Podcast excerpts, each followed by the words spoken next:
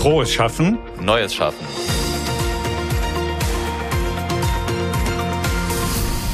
Fast jeder dritte Mensch leidet im Laufe seines Lebens an einer behandlungsbedürftigen psychischen Erkrankung. Rund 18 Millionen Deutsche erfüllen pro Jahr die entsprechenden Kriterien. Eine riesige Zahl, die das Problem schon ziemlich deutlich macht.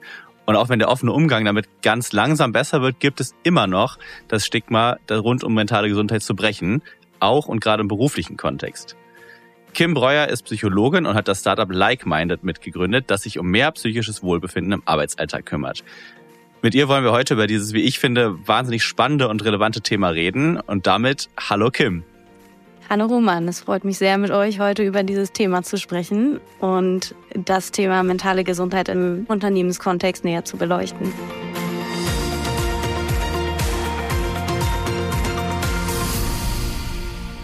Ich würde mal mit einer Frage starten, die ich tatsächlich auch so im Freundeskreis schon ein paar Mal behandelt habe. Und die lautet, glaubst du, dass unsere Welt eine bessere wäre, wenn jede und jeder einen Therapeuten hätte oder regelmäßig zu einem Therapeuten oder einer Therapeutin ginge? Die ganz klare Antwort meinerseits ist ja. Tatsächlich ist das etwas, wo ich der Meinung bin, dass es jedem von uns extrem gut tun würde, sich mit sich selber etwas mehr und verstärkter auseinanderzusetzen. Das bedeutet, eine Möglichkeit ist, mit einem Therapeuten zu sprechen oder auch mit einem Coach. Und warum gerade in diesem Setting mit jemand anderem zu sprechen? Weil viele sagen dann, naja gut, ich kann mich ja auch selbst reflektieren und mit mir selbst auseinandersetzen. Ja, allerdings ist das häufig nur limitiert möglich. Denn wenn es um uns selbst geht, haben wir häufig einen blinden Fleck, so nennt man das in der Psychologie. Das heißt, wir schauen durch unsere eigene verzerrte Brille auf uns selbst und manche Dinge bleiben uns dann einfach verborgen. Während wenn uns jemand anderes den Spiegel im Gespräch vorhält, wir ganz neue Erkenntnisse haben könnten und dadurch, naja, sehr viel Selbsterkenntnis erleben würden und unser Leben neu und anders gestalten könnten, so dass wir einfach großes Wohlbefinden empfinden und das Gefühl haben, unser Leben wieder selbst besser steuern zu können. Mhm.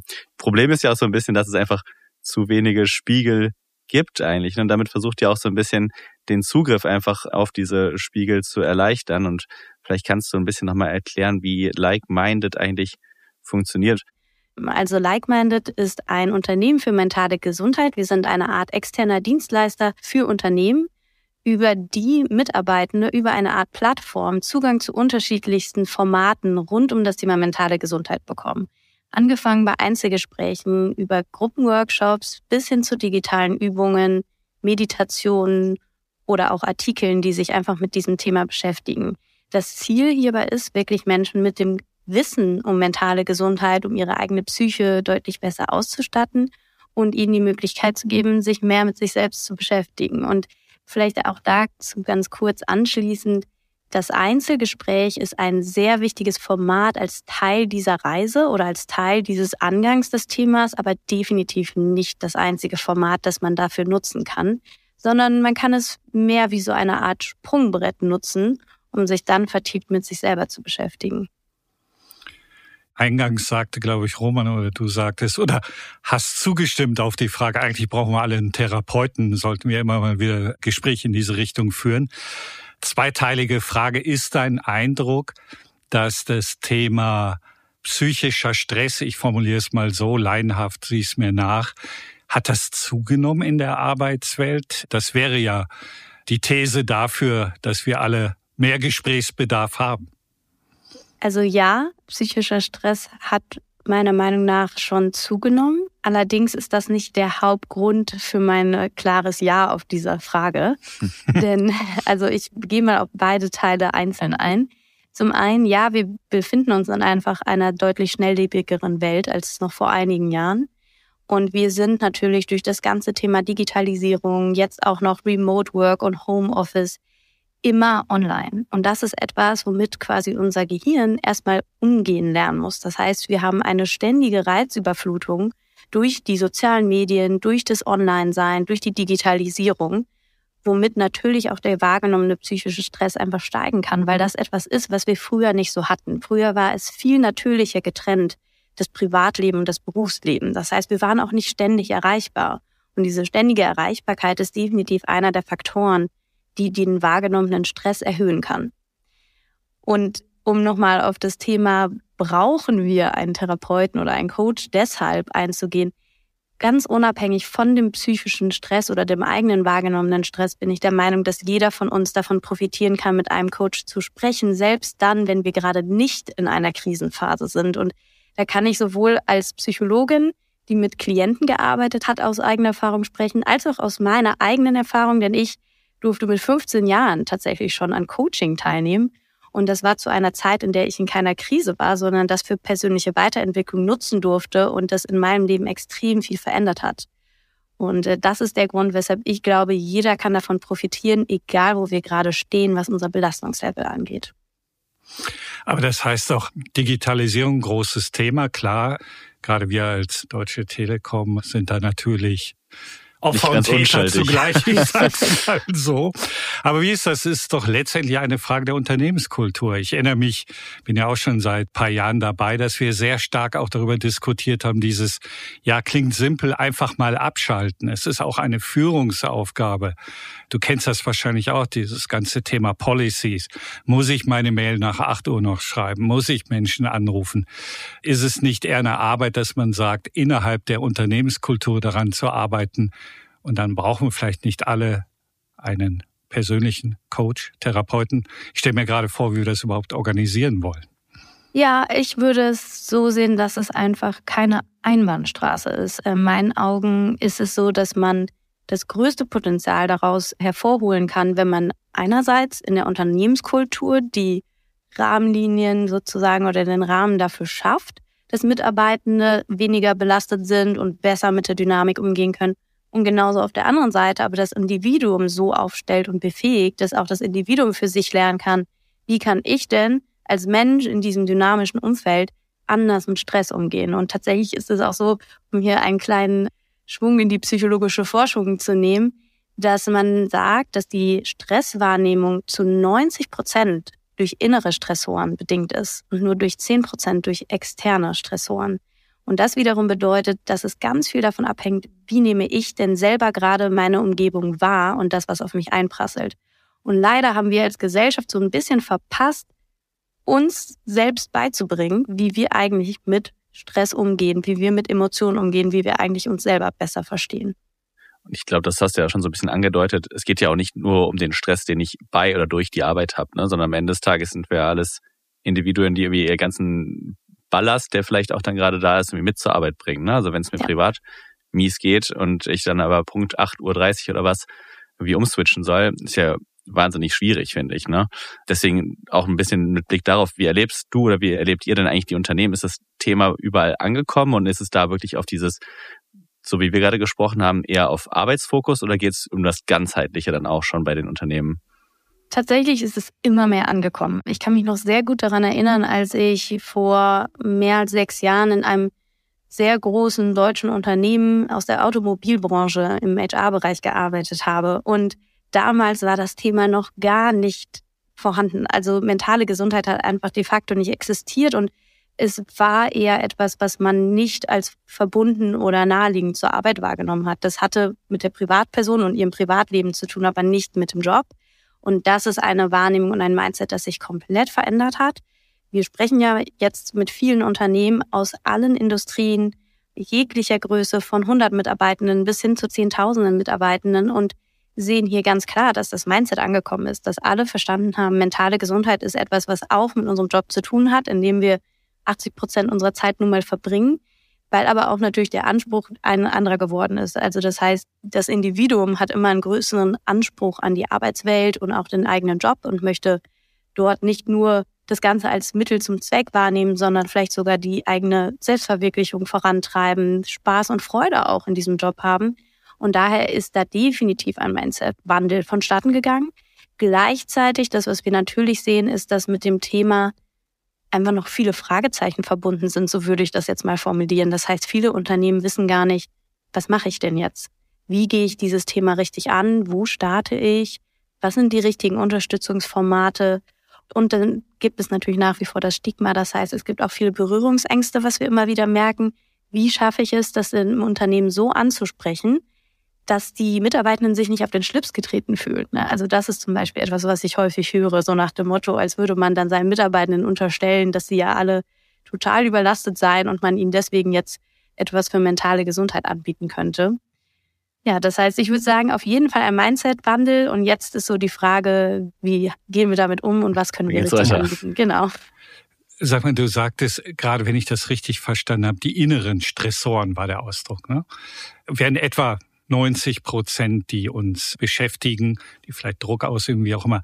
Kannst du das nochmal ein bisschen konkretisieren? Was sind das für Dinge, die da passieren? Ja, auf jeden Fall. Also innere Stressoren, wenn ich jetzt als Mitarbeiterin in einem Unternehmen bin und beispielsweise ein neues Projekt starten muss, dann kann es sein, dass dieses Projekt mit viel Arbeitslast auf mich zukommt, ich viele Aufgaben habe, aber es auch viel Neues ist. Das heißt, für mich kann es sein, dass es sich erstmal stressig anfühlt. Und ein externer Stressor wäre in dem Falle beispielsweise, dass es einfach extrem viele Deadlines gibt, die ganz, ganz knapp gesetzt sind. Das könnte ein externer Stressor sein. Und interne Stressoren oder innere Stressoren wären dann sowas wie, dass ich den Anspruch an mich selber habe, das perfekt hinzubekommen. Das alles richtig zu machen, immer zur richtigen Zeit da zu sein, jederzeit erreichbar zu sein für meinen Kunden beispielsweise, für alle meine Mitarbeitenden, die perfekte Führungsperson zu sein. Und dieser Ansporn oder dieser Anspruch an mich selber intern dann, dass ich sage, ich möchte es perfekt machen oder ich muss es genau richtig machen, das ist eigentlich das, was mich dann deutlich mehr nochmal stresst, weil ich mir diesen Druck selbst innerlich aufbaue. Und das ist genau der Teil, wo man dann beispielsweise mit einem Coach oder Therapeuten hinschauen würde, erstmal zu erkennen, ah, das ist ein innerer Stressor, mit dem ich mir das Leben zusätzlich schwerer mache. Und wie kann ich den vielleicht wandeln, um mit diesen externen Stressoren besser umzugehen. Aber das ist ja auch so ein bisschen systemimmanent. Wir sprachen eben über Digitalisierung, ständige Erreichbarkeit, Social Media, Stichwort Hustle Culture und all diese Dinge. Ich selbst kann was tun, aber was mache ich, wenn das System das von mir erwartet? Mein Chef erwartet eben, komm, du hast ein Diensttelefon, äh, da musst du auch erreichbar sein. Kommt jetzt eher die These, du musst lernen, Nein zu sagen. Ist das für die Menschen überhaupt denkbar oder macht man sich äh, damit so einfach? Was ist da der richtige Weg? Außer dass ich merke, ja, irgendwas stimmt nicht. Irgendwas muss sich ändern. Also auch da wieder, es gibt dann wieder zwei Seiten. Natürlich kann man einerseits das ganze Thema angehen, wie kann die Führungskraft sich da eigentlich anders aufstellen, um nicht mit so einer Erwartungshaltung durch die Arbeit zu laufen. Und das andere ist aber definitiv, was du gerade gesagt hast, Christian, eigene Grenzen zum Beispiel zu setzen. Wenn ich aber sehr unbewusst mit meinem inneren Anspruch beispielsweise durchs Leben gehe, dass ich es immer perfekt machen will, dann würde ich natürlich versuchen, diesem Anspruch und dieser Erwartungshaltung einfach zu entsprechen, ohne darauf zu hören, was sagen eigentlich meine inneren Bedürfnisse gerade, was funktioniert gerade eigentlich noch für mich. Und in dem Moment, in dem ich meinem inneren Stressor, meinem Anspruch bewusst werde, kann ich für mich entscheiden, Vielleicht höre ich auch mal auf meine inneren Bedürfnisse, weil für den Job und auch für meinen Vorgesetzten oder meine Vorgesetzte ist es ja von größerem Vorteil, wenn ich für mich lerne, Grenzen zu setzen und meine Ressourcen und Energie so effizient einzuteilen, dass am Ende ein richtig gutes Ergebnis rauskommt. Und da sprechen wir dann von Grenzen setzen und auch mal Nein zu sagen, aber nicht per se Nein zu sagen, sondern so Nein zu sagen, dass ich einfach meine Energie und Ressourcen richtig einsetze, sodass das Outcome am Ende das Beste für alle ist. Mhm.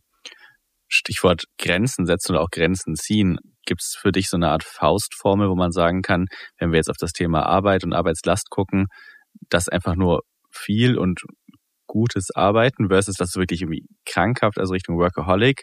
Gibt es da so eine, so eine Faustformel oder muss man es immer komplett individuell betrachten? Eine richtige Faustformel gibt es nicht, aber es gibt natürlich Indikatoren. Also Indikatoren sind ganz klar in den Momenten, in denen man quasi das eigene Leben so nicht mehr richtig bewerkstelligen kann, wie man das vielleicht auch mal konnte oder gewohnt war. Das heißt, in dem Moment, in dem Arbeit so viel Raum einnimmt, dass das Sozialleben leidet, das Privatleben leidet, dass die eigene Gesundheit darunter leidet, all das sind Indikatoren, die darauf hindeuten, dass das Ganze nicht mehr im gesunden Rahmen ist und einfach auch nicht mehr in der Balance. Und damit meine ich nicht, dass es nicht auch mal Phasen im menschlichen Leben gibt. Bei uns allen, denke ich in denen wir auch Sprints machen. Dazu sind wir auch in der Lage und imstande. Wir alle können auch durch Sprints gehen. Wir können auch mal über unsere Grenzen hinausgehen.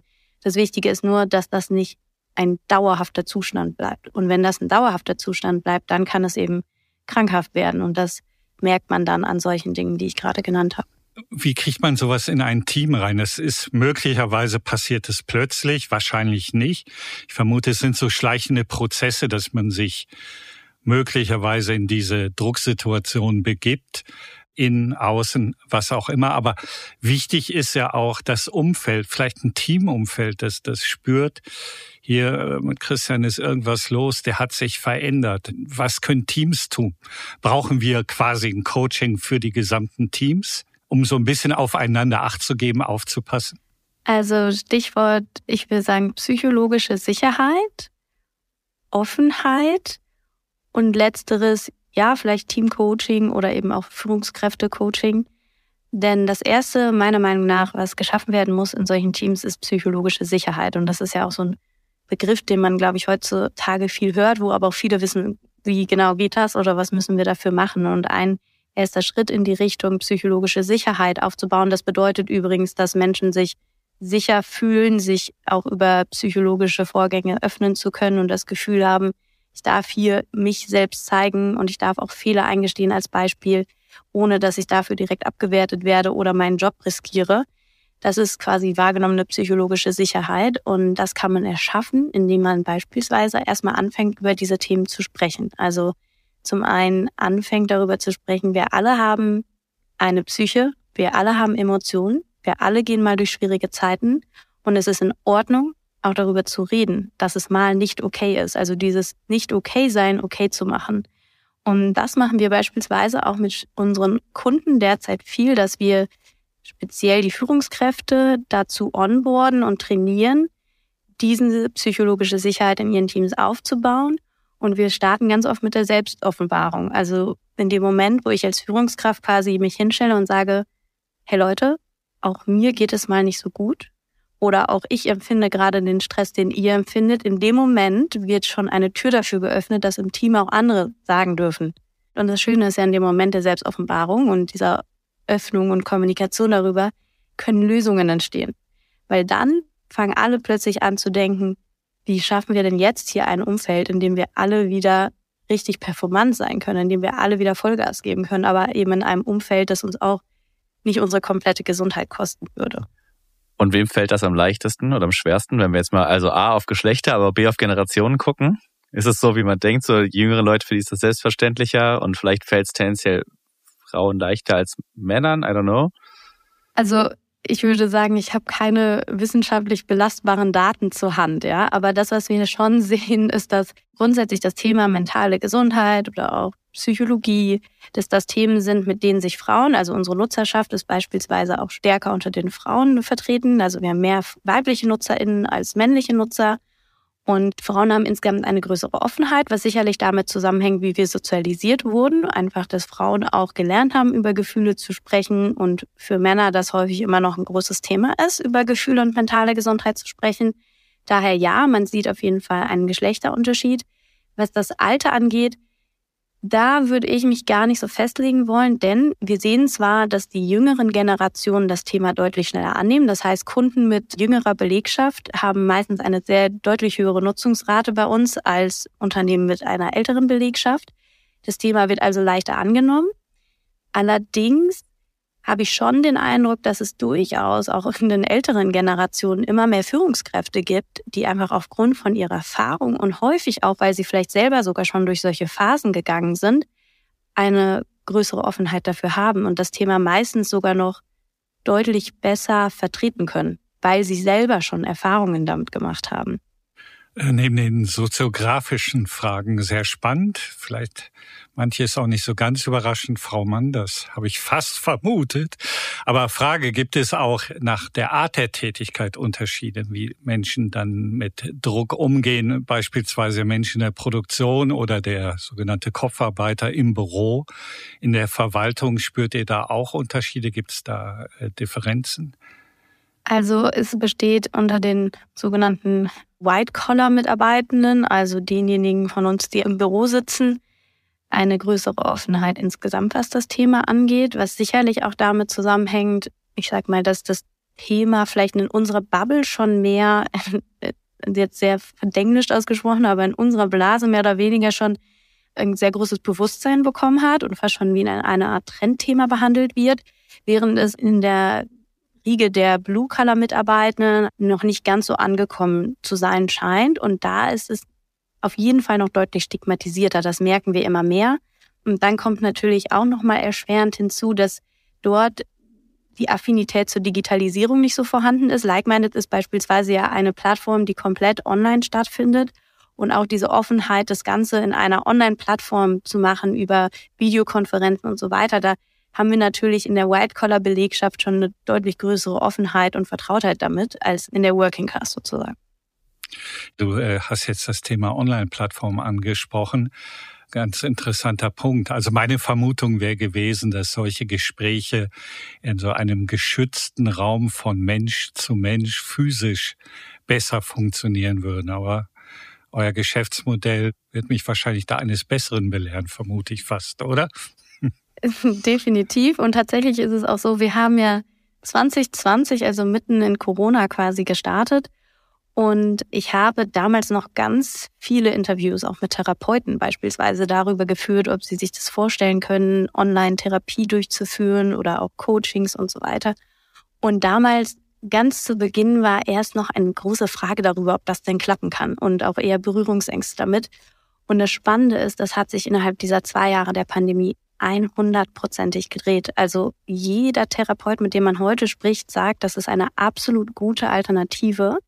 Natürlich hat das One-to-One -One oder das Face-to-Face -face im persönlichen Kontakt manchmal bestimmte Vorteile, aber auf der anderen Seite eben auch viele Nachteile, nämlich beispielsweise die Verfügbarkeit oder die Zugänglichkeit.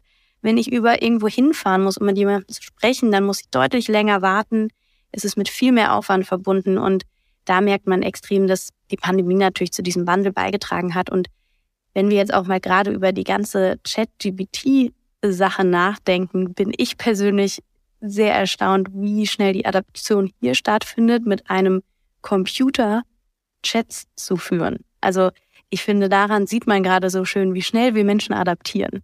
Und daher ist das Thema Online versus Offline eins, wo ich der Meinung bin, in fünf Jahren von heute ist das ganz normal, dass man online diese Gespräche führt.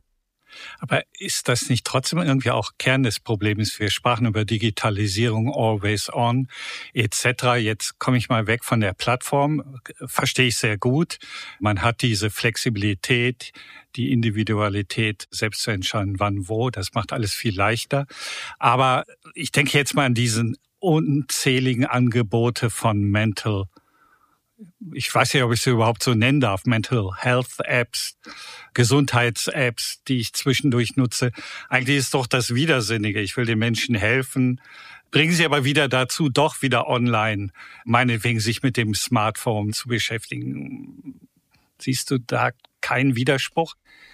Es kommt darauf an, wozu man ja dann die digitalen Apps benutzt. Ja? Also der Hintergrund dafür, dass wir von, sage ich mal, der Nutzung von Social Media gestresst sind, hat ja nichts damit zu tun, unbedingt per se, dass ich nur am Handy hänge, sondern dass es ja eine Art Suchtfaktor gibt. Das heißt, ich verbringe zu viel Zeit auf diesen Apps und das, was ich da auch noch an Inhalt konsumiere, das kann mein Stressempfinden erhöhen und mein Wohlbefinden senken, ja. Oder das haben wir auch direkt zu Beginn gesagt diese die sozialen Medien haben einfach einen negativen Einfluss auf unser Selbstwertgefühl als Beispiel und auf unser Wohlbefinden.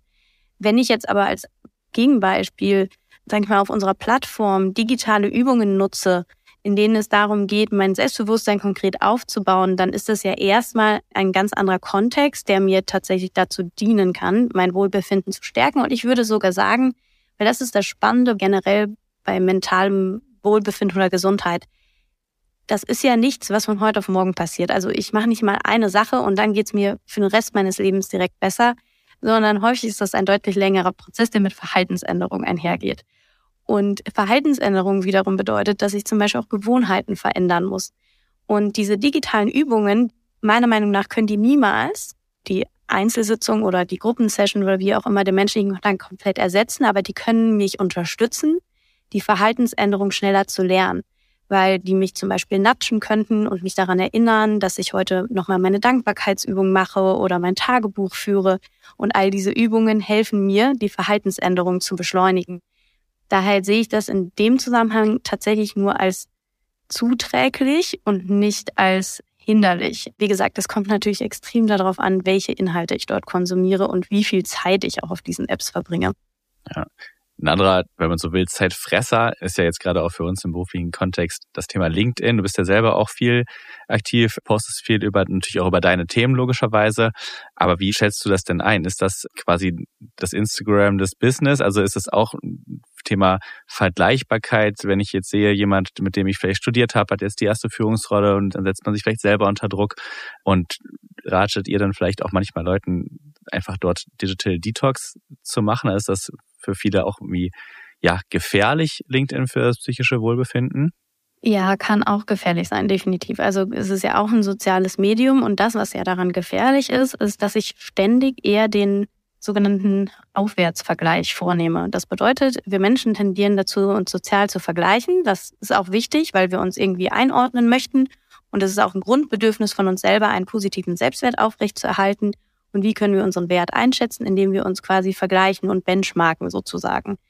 Und normalerweise ist es so in der sozialen Interaktion, dass es drei Wege des sozialen Vergleichs gibt, nämlich einmal den abwärtsgerichteten Vergleich. Das heißt, natürlicherweise treffe ich auch mal Menschen, die vielleicht noch nicht so weit sind wie ich und merke daran, oh wow, ich bin ja schon doch ganz gut vorangekommen. Dann gibt es Menschen, die auf einem Level sind mit mir, mit denen ich mich vergleiche. Und dann gibt es Menschen, die sind schon weiter als ich.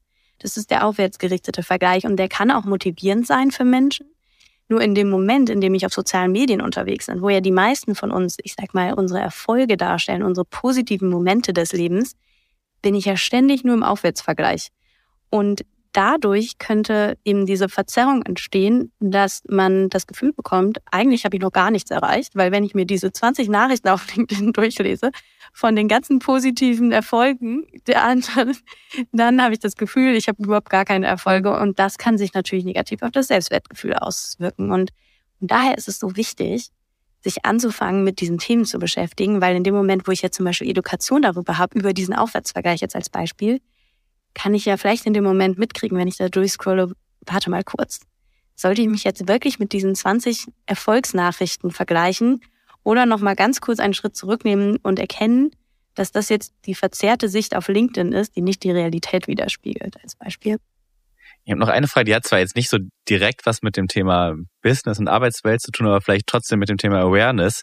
Mittlerweile in Anführungszeichen outen sich ja auch viel mehr oder einfach viele prominente Menschen, dass sie psychische Probleme haben. Aber mein Gefühl ist zum Beispiel, dass es teilweise auch wahnsinnig oberflächlich ist und teilweise, ohne jetzt da was konkreten Personen unterstellen zu wollen, schon manchmal das Gefühl, dass es so ein bisschen Phishing for Likes, weil es einfach so wahnsinnig oberflächlich ist. Ist das für dich eher Fluch oder Segen für das Thema Aufmerksamkeit und Umgang mit mentaler Gesundheit?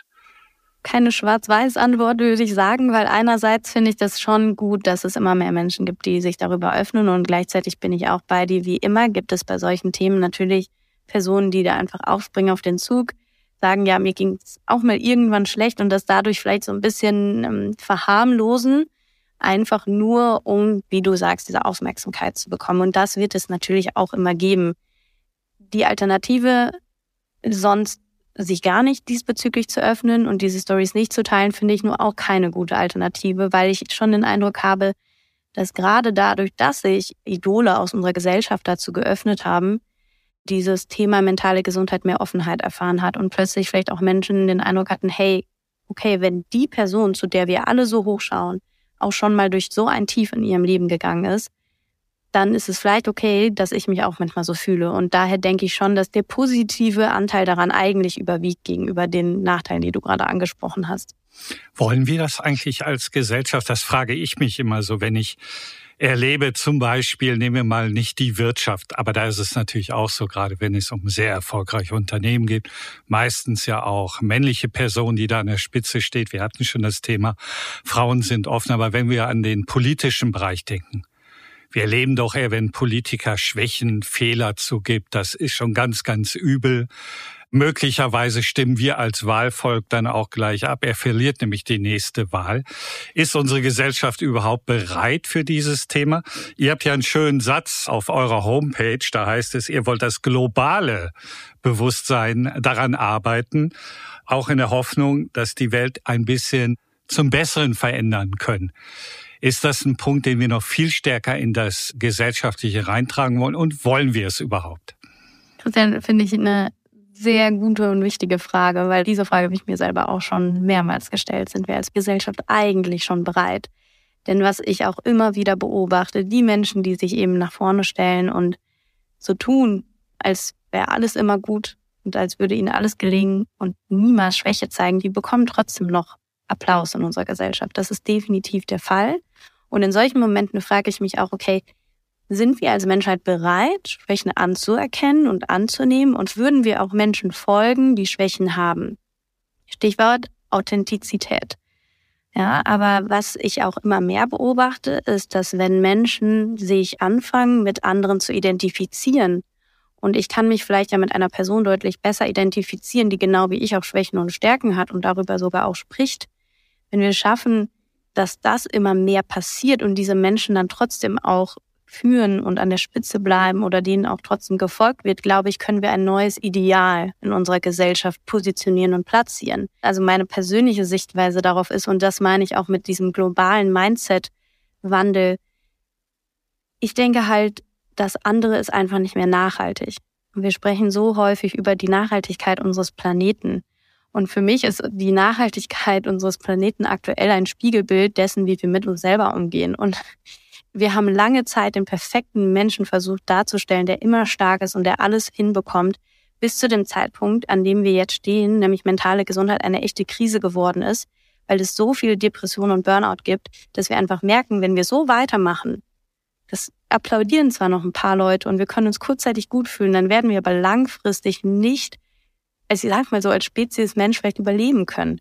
Und wir alle streben ja auch danach, immer länger leben zu wollen und dabei gesund zu bleiben. Und es ist ja auch schon bewiesen, dass mentale Gesundheit einen signifikanten Einfluss auf physische Gesundheit hat. Und ich denke, all diese Faktoren, das ist wie eine Evolution gerade, wo wir als Mensch merken, es ist eben nicht natürlich, immer nur stark zu sein und keine Schwächen zu haben und zuzugeben. Und daher ist mein großer Glaube daran, dass wir dieses Mindset etablieren können in unserer Gesellschaft und uns als Mensch dahingehend weiterentwickeln können. Also ein besseres Plädoyer für Mental Health hätte ich mir jetzt gar nicht mehr vorstellen können. Aber Roman, äh, ich schaue so ein bisschen zu dir rüber. Äh, wir haben schon, Kim, 35 Minuten gesprochen. Unglaublich wollte tatsächlich auch sagen, ist eigentlich das Schlusswort und ein Plädoyer dafür, Schwächen und Fehler zuzugeben und dass keiner davon von uns, glaube ich, ohne selbige ist. Jetzt fällt mir doch noch ein Satz ein, den ich im Interview von dir gelesen habe, Kim. Der Ist-Zustand ist, dass nur wenige Unternehmen im Bereich Mental Health fortschrittlich äh, denken. Ich glaube, jeder, der diesen Podcast jetzt hört oder hören wird, der wird umdenken und dann hätten wir schon eine ganze Menge erreicht. Aber auch herzlichen Dank von meiner Seite. War ein spannendes Gespräch. Danke euch beiden. Hat mir ebenso viel Spaß gemacht und Christian kann ich dir nur zustimmen und ich hoffe, dass wir da mit Like-Minded auf jeden Fall zu beitragen können. Das wollen wir tun. Dankeschön. Alles Gute dir. Und tschüss. Danke, tschüss.